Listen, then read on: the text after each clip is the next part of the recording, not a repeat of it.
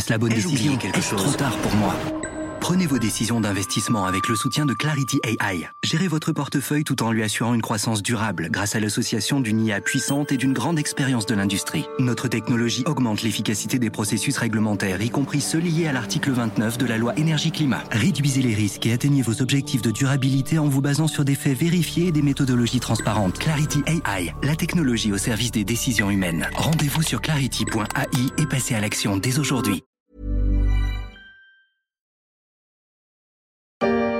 Les talibans ont donc douché ce matin les espoirs de milliers de jeunes afghanes. Elles n'ont le droit de suivre des cours que jusqu'à l'école primaire. Des cours jusqu'à l'école primaire pour les filles. Avant, elles ne seront pas dans les pattes de leur maman qui s'occupera du foyer le temps que papa chasse les impies. Après, elles pourront aider à la maison au lieu de perdre leur temps à apprendre à lire, écrire ou compter. Pas compliqué finalement de penser comme un taliban. Désolé si cela vous choque, mais il y a de quoi. Et c'est cette vie que Beishta 21 ans, a choisi de fuir.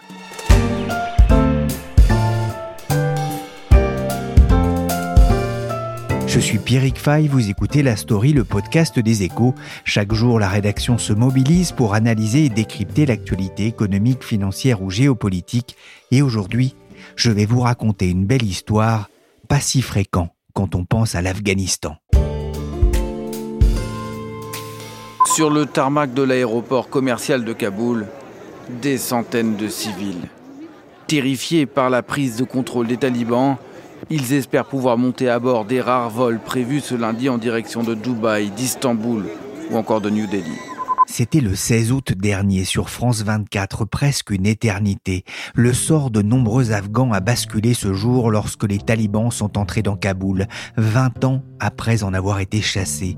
Les étudiants en religion auront mis du temps à revenir, mais pas très longtemps à réimposer leurs lois. Première concernée, les femmes, nombreuses à être privées d'emploi, avocates, journalistes, enseignantes, c'est le grand effacement, renvoyées à leur simple statut de mère et d'épouse parfois forcée. C'est pour échapper à cette condition que Bihta s'est enfui grâce à l'aide de quelques personnes, dont Laura May Gaverio, que je reçois aujourd'hui dans le studio de la Story. Bonjour Laura May. Bonjour Pierrick. Le 8 mars dernier, on peut vous voir en photo sur Twitter serré contre celle que vous appelez votre petite sœur afghane. C'était l'aboutissement, mais pas la fin d'une aventure humaine. Ce jour-là, Laura May, c'était le début d'une nouvelle vie. Oui, c'était euh, le 8 mars, donc la journée internationale pour les droits des femmes. C'était un joli symbole. Pour le coup, je crois que l'ambassade de France euh, à Islamabad n'a pas fait exprès. Et pourtant, elles sont arrivées à l'aéroport Charles de Gaulle après euh, huit mois très très difficiles pour quitter Kaboul et arriver jusqu'à nous. Et c'est vrai que c'est une nouvelle vie. C'est pas seulement le fait de se cacher ou de fuir les talibans, c'est recommencer ailleurs après avoir tout quitté précipitamment, laisser ses amis, laisser sa famille, euh, laisser euh, ses études, et puis se préparer aussi à une nouvelle euh, identité, parce qu'on laisse un peu de soi en Afghanistan et on se prépare à devenir citoyenne française. Donc tout ça, c'est beaucoup, c'est très vertigineux.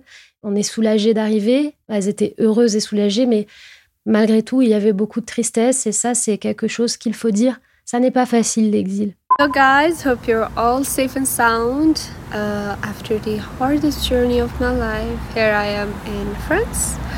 So thank you so much for supporting and being a part of the Kitty Collection for me. C'est une courte vidéo de, de Bechta hein, qu'elle a postée fin mars sur Twitter. Elle raconte son arrivée en France. Comment est-ce que vous, vous, vous l'avez rencontrée? Alors, c'est une aventure de journaliste avec deux autres confrères, euh, Stéphane Kenesh et Inès Daïf, euh, qui travaillent euh, plutôt euh, sur d'autres types de médias.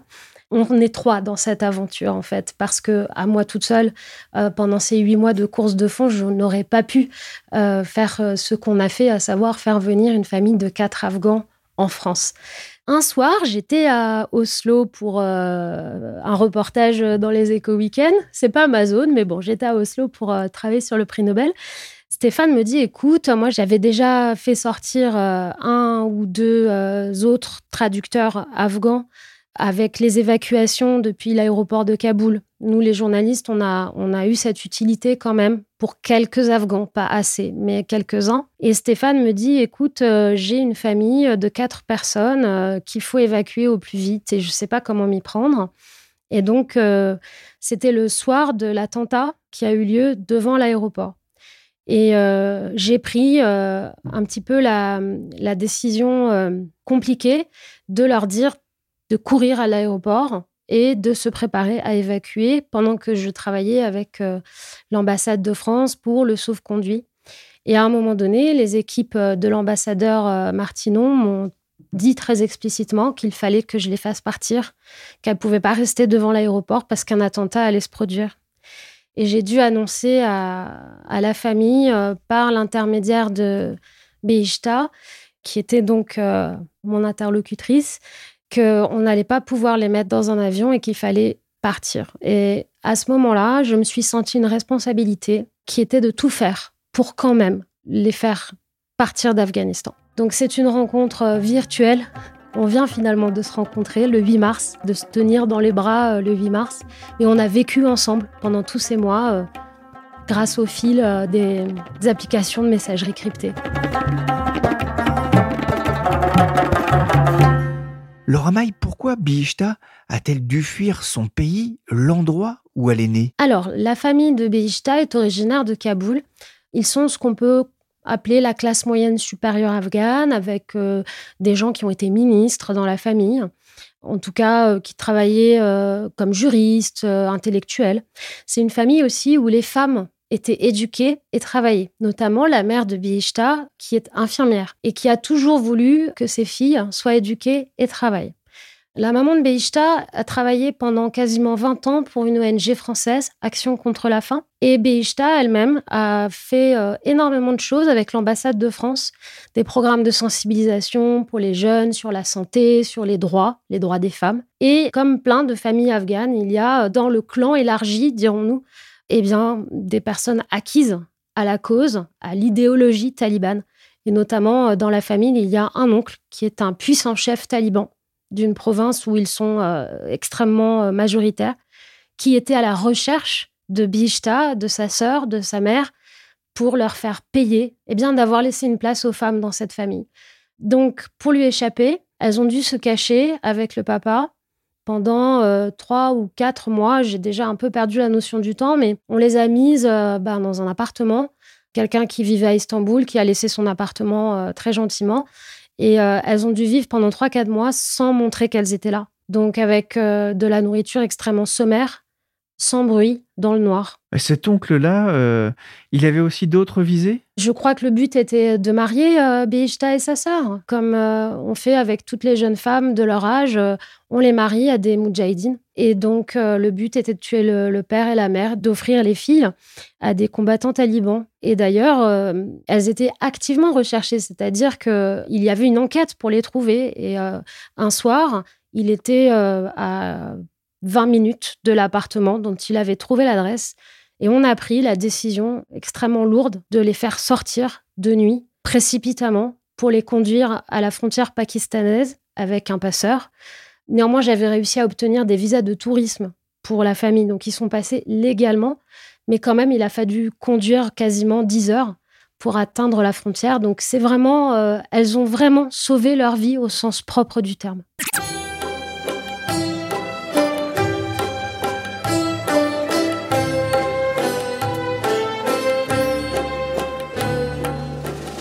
Alors Amaï, vous êtes venu aujourd'hui avec Bihishta. Elle ne parle pas encore français, mais elle y travaille. On va donc passer en anglais avec elle. Hello Bihishta. Hi. D'abord, qu'est-ce que vous avez ressenti en posant le pied sur le sol français? First of all, I felt numb. D'abord, je me suis sentie comme engourdie. Euh, bien sûr, euh, j'étais heureuse de rencontrer ma famille française qui m'a accompagnée pour ce qui a été l'un des périples les plus difficiles de ma vie. Secondly, deep down, I was just had a wish that people were still in the war. Ensuite, je me suis imaginé ce que les gens qui sont toujours là-bas pourraient ressentir euh, s'ils étaient à ma place. Yeah, it was um, I can't say it was truly happy moment because uh, je pourrais pas dire que c'était une journée vraiment très heureuse parce qu'en tant qu'activiste, euh, vous pensez aux amis, vous pensez aux choses qui sont restées derrière. Indeed, uh, I can say that uh, I was happy. En fait, j'étais quand même heureuse parce que la vie m'a offert une, une seconde chance, une nouvelle opportunité à explorer. Et votre pays vous manque? Of course I do. It's my hometown. Bien sûr, c'est ma patrie, c'est l'endroit où je suis née, où j'ai grandi, qui m'a vu devenir adulte. Euh, je suis allée à l'école là-bas, à l'université. J'ai fait des petits boulots, j'ai milité. C'est ce pays qui a fait ce que je suis aujourd'hui. that I am today is because of the opportunities that has been given in my homeland. So yeah, I miss my country, I miss my friends, I miss my happy family. Alors quoi, mon pays manque, mes, mes amis manquent, ma maison, ma bibliothèque, euh, mes restaurants favoris, mon bureau. I used to go, my office, everything, or even même les gens que je n'ai jamais eu l'occasion de rencontrer, les endroits où je ne suis jamais allée, tout cela me manque. I even miss those things. Comment est-ce que vous voyez votre avenir? I see my future je l'imagine brillant et j'espère qu'il le sera. J'ai toujours euh, été optimiste. À un moment, la vie était sombre, euh, difficile, mais j'ai réussi à traverser ces épreuves.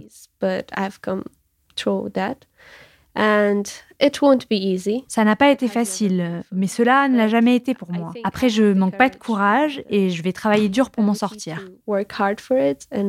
I'm doing that. Alors Bishta, si vous aviez un message à faire passer euh, aux talibans, à votre oncle par exemple, quel serait-il? Well, there's a lot to say. Il y a tellement de choses à dire, mais malheureusement, cela ne leur parlerait pas. Pour eux, les femmes qui vivent en Afghanistan n'ont aucune importance, aucune valeur.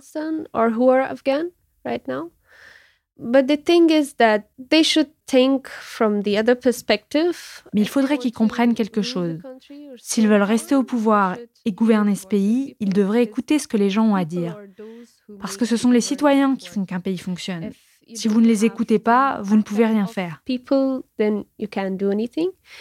Uh, secondly, like despite or unlike the Ensuite, malgré ce que pensent les gens qui gouvernent aujourd'hui, les choses ne sont plus comme il y a 20 ans.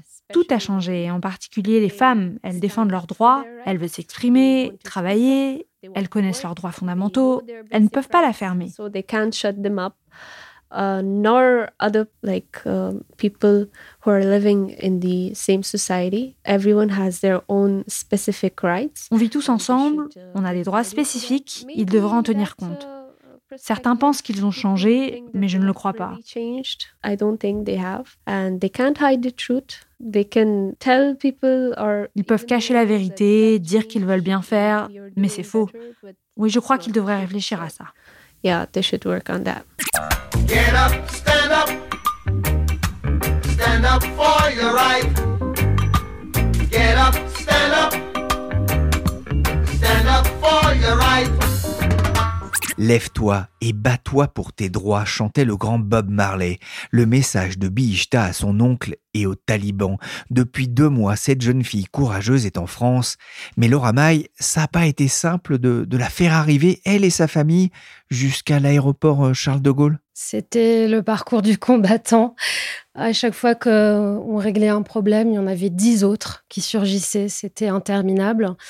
Déjà, euh, la faire sortir de pays, comment on s'y prend? Moi, je n'ai jamais euh, eu à trouver un passeur en Afghanistan depuis la France ou même euh, Dubaï où je suis installée maintenant. Donc, comment on envoie de l'argent sur place sans système bancaire? J'ai fait quelques allers-retours à Istanbul pour utiliser ce qu'on appelle la Hawala. C'est le Western Union islamique pour qu'elles aient du cash, même quand elles étaient au Pakistan. Ensuite, euh, au Pakistan, il a fallu euh, trouver euh, une solution pour qu'elles obtiennent l'asile. Ça n'est pas si facile. Les services sont débordés. Ils voient énormément de monde. Donc, on devait se dépêcher aussi parce que les, les, visas de tourisme que je leur avais obtenus ne duraient qu'un mois. Elles étaient illégales. Et le Pakistan reste la base arrière quand même de nombreux talibans. Donc, elles n'étaient pas en sécurité à Islamabad. Et puis euh, après ça, il faut euh, réussir à attraper un vol. Il faut voilà, tout ça a été. Euh, Je pense que si un jour on écrit un livre sur cette histoire, ça sera un bon pavé de 300 pages parce qu'on est passé par toutes les galères et les peurs aussi. À certains moments, j'ai vraiment eu très peur pour leur vie. Et je me sentais une responsabilité parce qu'à partir du moment où, je pense que d'ailleurs, il ne faut pas faire ça, où on fait la promesse à des gens qu'on va les aider, il faut que la parole soit tenue. Donc, euh, vraiment, euh, c'est une belle histoire aussi d'amitié parce qu'avec mes confrères, on a vécu ça ensemble. C'est une très belle histoire humaine. Et ça va changer votre regard sur le monde? Évidemment. Moi, ma vie a changé. Je suis fille unique. Maintenant, j'ai des petites sœurs afghanes. J'ai des parents afghans. Il y a une, euh, cette mère, euh, cette femme, euh, quand elle me voit, qui me serre dans ses bras parce que bah, on l'a sauvée elle, mais surtout on a sauvé ses enfants. J'ai appris ce que c'était que d'avoir peur pour quelqu'un quand on est très loin et qu'on est impuissant.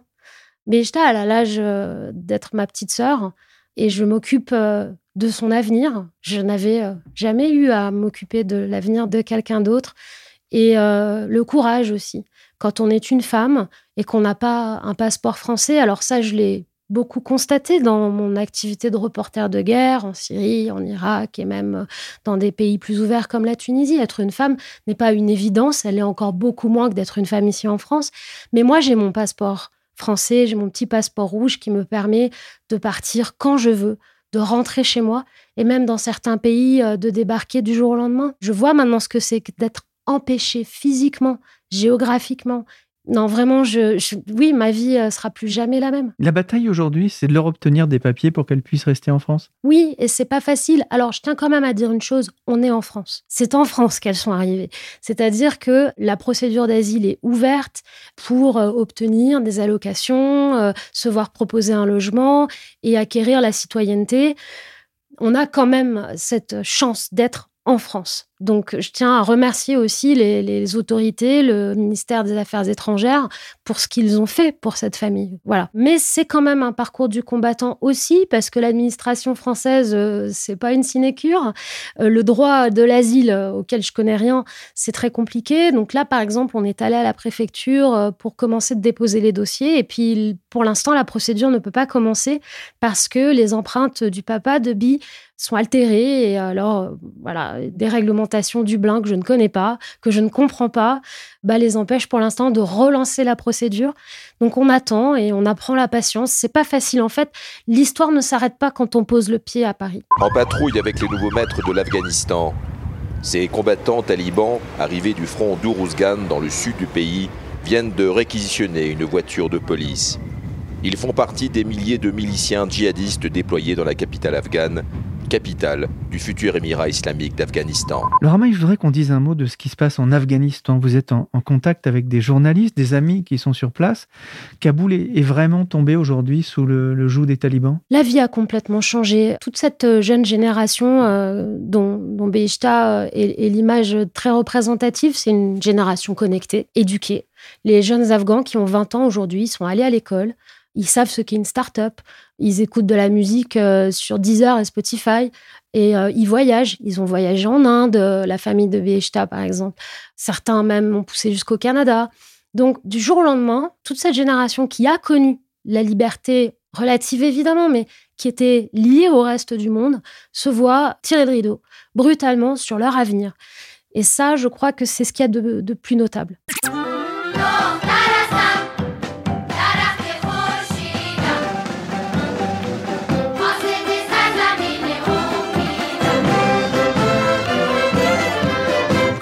Darastam, Je suis une fille, chantée par un chœur de jeunes filles, c'était en, en 2016. Je suis le messager d'un monde d'espoir, disent les paroles, un monde qui s'est refermé après la décision d'interdire l'accès à l'école aux adolescentes, une volte-face de dernière minute. Au fond, Bishta le disait, les talibans n'ont pas changé. On ne sait pas trop ce qui se passe dans ce régime. C'est très opaque. Déjà, le fonctionnement taliban, très clanique, avec des décisions euh, qui se prennent euh, dans des assemblées euh, auxquelles nous n'assistons pas, évidemment, qui ne sont ni ouverts aux journalistes ni au regard extérieur, ne nous permettent pas toujours de comprendre en fait ce qui est en cours, alors que ça va faire bientôt six mois que ce régime est en place. En fait, il ne fonctionne pas. Cette décision prise donc le 23 mars, certains disent que la frange, on va dire, plus libérale, et encore le terme est mal choisi, mais on va dire en tout cas plus politique des, talibans euh, était contre en fait cette interdiction. Aujourd'hui, il faut rappeler que l'enjeu pour eux, c'est de remettre de l'argent dans les caisses. Il y a une famine qui plombe tout le pays. Euh, c'est le tiers monde hein, maintenant, l'Afghanistan, parce que euh, une des raisons, notamment, c'est que les États-Unis ont gardé la main sur le coffre, donc la banque centrale, et tant qu'il n'y a pas de garantie démocratique, euh, démocratique encore une fois c'est un grand mot, mais bon, ils n'ouvriront pas le coffre. Et donc euh, certains talibans plus pragmatiques, euh, semble-t-il, voulaient que les petites filles puissent encore aller à l'école. Et il semblerait que la frange la plus dure, la plus radicale, celle probablement qui était en place il y a 20 ans avant l'invasion américaine, eh bien, il semble que cette frange ait repris la main on ne sait pas où on va. Il faut aussi dire que ces gens ne sont pas qualifiés. Hein. Ils ne savent pas faire tourner un bureau. Euh, ils ne savent pas faire tourner une administration. Donc c'est pas demain à la veille qu'ils vont euh, réussir à mettre en place des services pour leurs concitoyens. Et preuve qu'ils n'ont pas changé, depuis cette interview, le chef suprême des talibans a ordonné par décret aux femmes de porter en public le voile intégral, la burqa, du moins pour celles qui ne sont ni trop jeunes ni trop vieilles, pour éviter la provocation.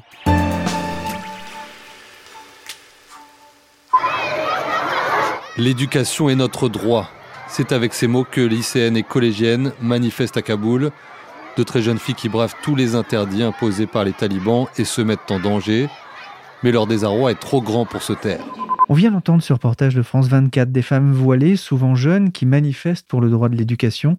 On peut aussi voir des vidéos sur les réseaux sociaux de manifestations ponctuelles. C'est extrêmement courageux. C'est incroyablement courageux parce que euh, même si aujourd'hui il y a un message à Kaboul des chefs talibans qui essayent de retenir leurs troupes, euh, vous savez, vous avez toujours euh, le bas du spectre qui euh, va vouloir se faire vengeance sur la voisine, sur la cousine.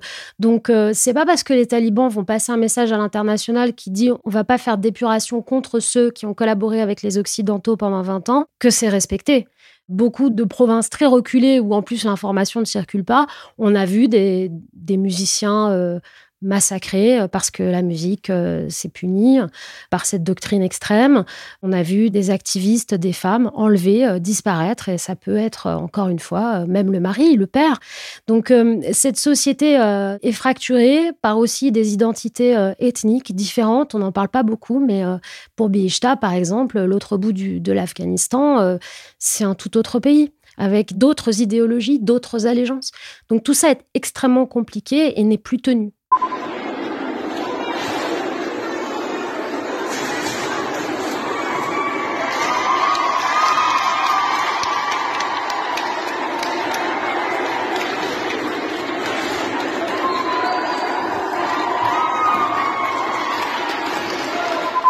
Vous avez partagé cette vidéo de femmes qui protestent dans la ville de Bamiyan, c'est à l'ouest de Kaboul.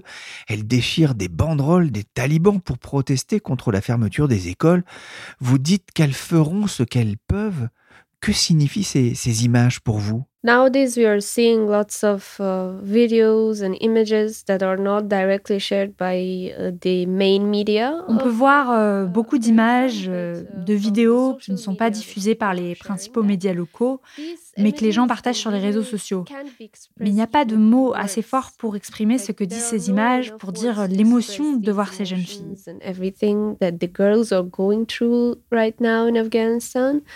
I think uh, Afghan girls are the bravest. Je pense que les Afghanes sont courageuses.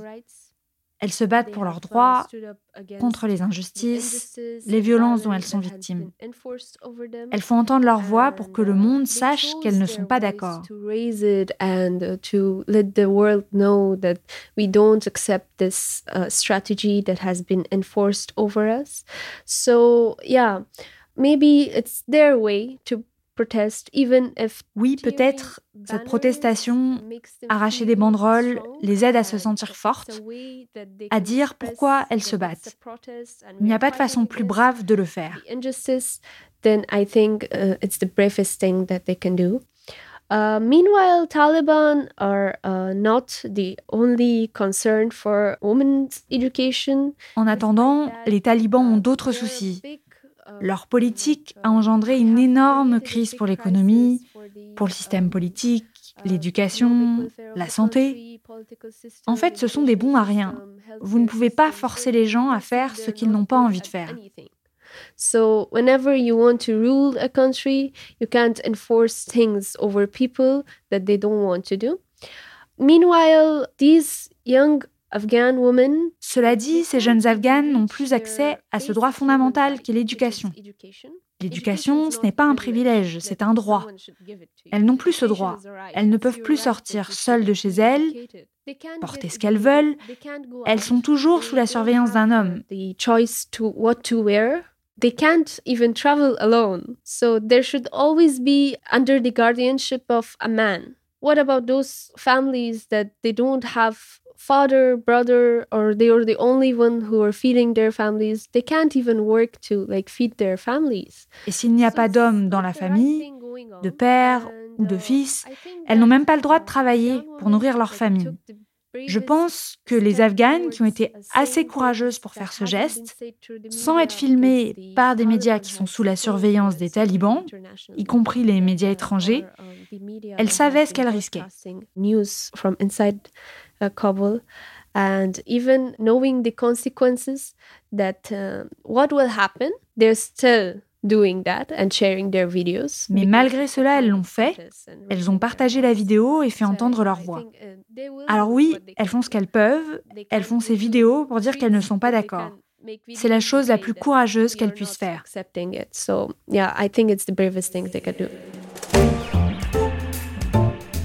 Merci Bihishta pour ce témoignage d'une jeune afghane en exil. Merci aussi à Laura May Gaverio, correspondante des échos au Moyen-Orient, pour nous avoir raconté cette histoire. La story s'est terminée pour aujourd'hui. Cette émission a été réalisée par Willy Gann, chargé de production et d'édition Michel Varnet. Et merci Anaïs Moutot pour avoir prêté sa voix à Bihishta en français.